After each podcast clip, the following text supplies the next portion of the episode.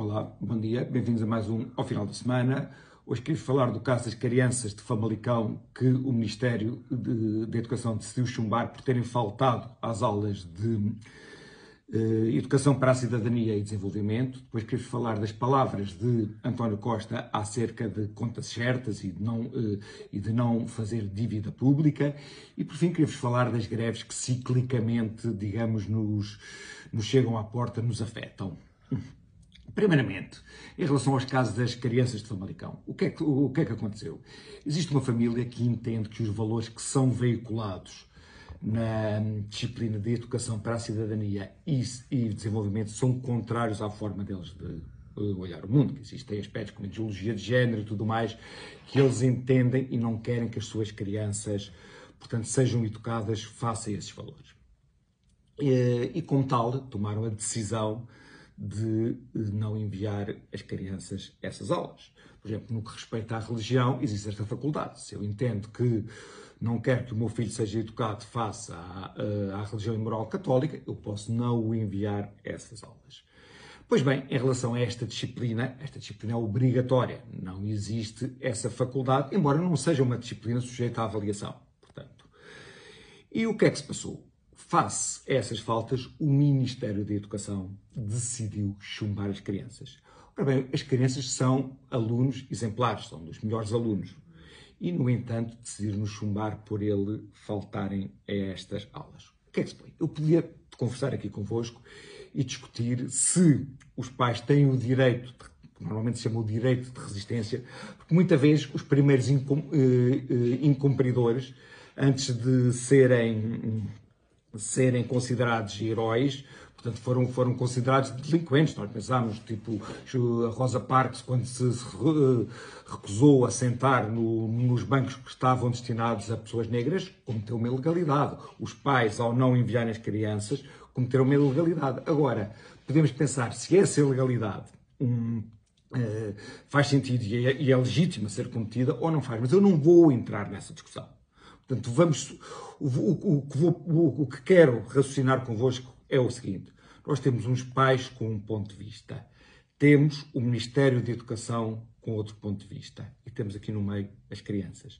Ora bem, se existe um choque entre os pais e o Ministério da Educação, é entre eles que isto deve ser resolvido. Se o Ministério da Educação entende que os pais não estão cumpridores, deve penalizar os pais. Pode, por exemplo, fazer uma sanção pecuniária pôr uma multa aos pais por não fazerem. Ora, o que o Ministério da Educação quer fazer é o, os tais alunos exemplares, fazê-los chumbar, fazê-los passar por essa humilhação numa guerra que é entre eles, entre ele, o Ministério, contra os pais. Conseguem ver o nível execrável, o nível eh, que, que, que, se passa aqui. Portanto, o, o que se está a fazer é que está-se a utilizar como arma de arremesso as crianças enquanto que a coisa se passa ao nível entre os pais e o Ministério da Educação. Portanto, no limite, se o Ministério da Educação devia pôr os pais em, tribunal e pô-los uma semana na cadeia, aquilo que fosse. Agora, estar a penalizar as crianças é completamente do domínio do escravo. Faz-me lembrar uh, o caso da justiça salomónica, não é? No, no livro dos reis, na, na, Bíblia, está o caso que todos conhecemos, de duas mães que diziam que, que o filho que era delas. E então o rei Salomão disse: pá, não há problema, então, se é dos dois, com uma espada divide a criança ao meio e cada um leva metade. E então uma mãe disse: pá, não, prefiro que ela leve toda. E o rei Salomão disse assim: então tu é que vais ficar com a criança porque tu és a verdadeira mãe. Agora, neste caso, pensem quem é que quer o bem das crianças. Se é o, os pais que tomaram uma decisão que pode ser contestável, ou é o Ministério da Educação que quer humilhar as crianças, portanto, fazendo-as repetir o ano. De certeza que o bem que o bem das crianças não está aqui no Ministério da Educação. Portanto, o que está no Ministério da Educação é toda a prepotência, é, é toda.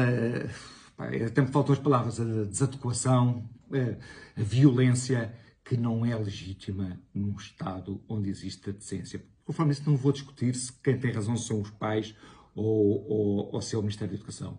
Vou discutir sim utilizar as crianças como arma de arremesso. O segundo ponto que eu queria falar foi, hum, António Costa disse uh, esta semana que faria whatever it takes para, portanto, utilizou a expressão em, em inglês, uh, copiando, uh, copiando a expressão que Mário Draghi já tinha utilizado para garantir boas contas em Portugal. Se eu o que tenho pena é que se tenha perdido tantos anos em Portugal, que Portugal tenha ganho uma, uma fama péssima nos mercados internacionais e a nível internacional, porque assim, as boas contas que foram muitas vezes apresentadas aos portugueses como se fosse uma imposição de fora, é uma coisa de bom senso, não é uma coisa nem de esquerda nem de direita. perdemos anos de estupidez, anos de, uh, em, que, em, em, de facto fomos ficando para trás apenas por capricho. Só lembrar que no século XX eh, os dois grandes vultos políticos que foram a favor de boas contas foi Afonso Costa na Primeira República, que seria uma pessoa agora considerada de esquerda radical, e foi Salazar, que foi um ditador de direita. Portanto, o facto das boas contas não é nada de direita ou é de esquerda, é uma questão de bom senso ou estupidez.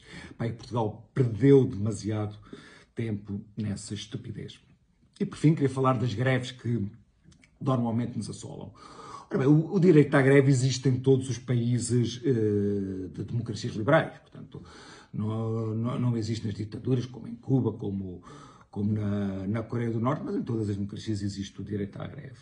Eu penso que o direito à greve que foi muito importante para se conquistarem algumas, eh, portanto, alguns progressos sociais, atualmente não é um direito que faça muito sentido. Eu acho que é, que é hum, inviável, digamos, não, não, não, não, não ter, não respeitar, porque conforme isso existe em todos os países, mas pensando intimamente não é dos direitos que faz mais sentido. Isto porque os desgraçados, por exemplo, são as pessoas, as pessoas, exemplo, as pessoas da Dialmar nunca fazem o direito à, greve. O direito à greve, atualmente, em Portugal, é, é utilizado em, na função pública e nas empresas ligadas ao Estado.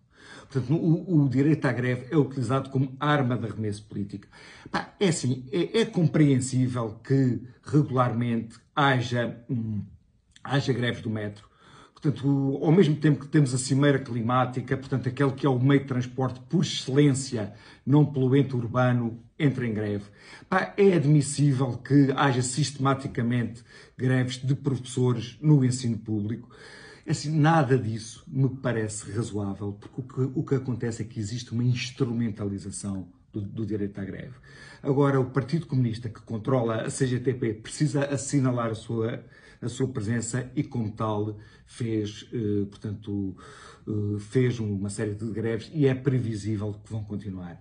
Dizer, eu acho que se pensa um bocadinho que a greve, que deveria ser o último, o último instrumento de luta, é o primeiro instrumento de luta quando existe uma, uma lógica sindical partidarizada com fins políticos. Era isto que eu queria conversar convosco. Até para a semana. Cá nos vemos.